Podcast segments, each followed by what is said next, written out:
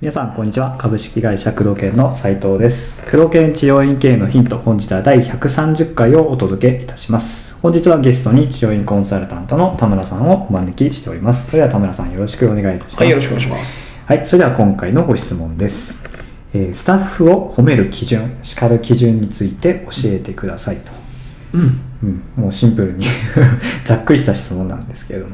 まあ、ここはね、個人差あると思いますけども、はい。えー私の場合は、はい。えーまあ、やらなければいけないと決まっていることを、うんえーやっているのであれば、うん基本的には叱らない。っうん。うんてことですね。そうただし結、果云々に関わる。そう結果云々に関わらず。うん。うんそのトライしていることに関しては、はい。基本的に認める。うん。うん承認するっていうことですよね。だからまあ、褒める基準っていうのはそそういうところにあるのかもしれないですけど、うん。ちゃんとやってるよね。っていうことに関しては、ややっぱ承認するっていう部分になってうん。きますし、ただ、結果として数字が伴わないっていう、同じ、同じことですよ。うんうんうん。その例えばじゃあリピートを取らなきゃいけないってことに対して、新刊、新刊さんのリピートを取らなきゃいけないってことに対して、取り組んでる結果、ちゃんとやってる結果、えーやらなければいけない決まってることに対して、やった結果、取れてない。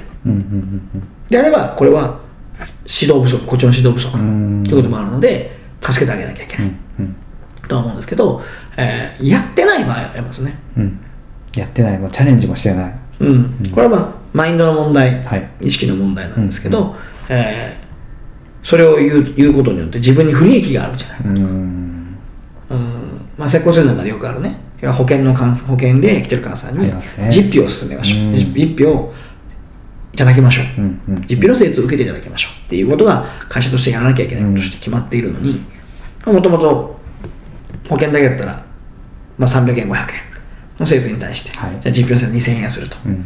じゃあ2000円の施術を進めることで自分が嫌われるんじゃないか。うっんていうことに対して恐怖心がある。はい。ことによって言えない、うんうんうんやってない。やってないこれに関しては叱りますね。うん。会社が決めたことを実行してないそうですね。うんやっぱり、えー従業員として、スタッフとして、えーお給料をいただいてるわけですから、あのはいプロなわけですよね。うんうんなんで、いただ給料をいただくからには、会社として決まっていること、うん仕事として、ミッションとしてこれをやりましょうってはい決まっていることに関しては、プロとして遂行しなきゃいけないわけですね。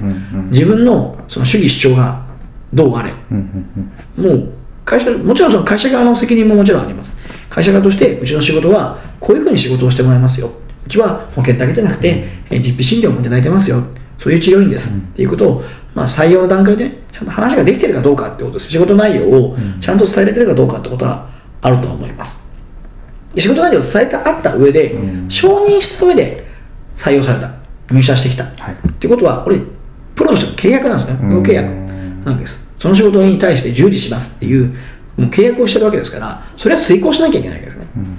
それに対して遂行しない場合に関しては許さない。っていうですよね。うん。うん。うん契約違反ですから、そういう当然叱らなきゃいけない。うん。うん。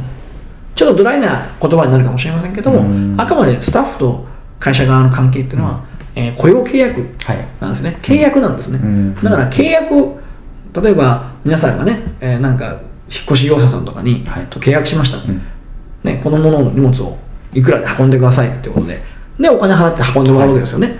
運んでもらうわけですけど、それ実際運んでくれなかったらふざけんなってなるわけですよね。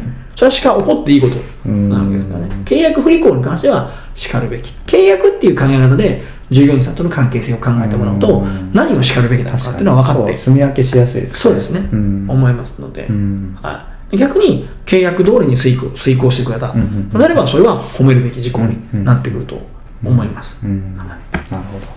ということで工藤研治療院系のヒントをお届けしてまいりました。田村さんありがとうございました。はい、ありがとうございました。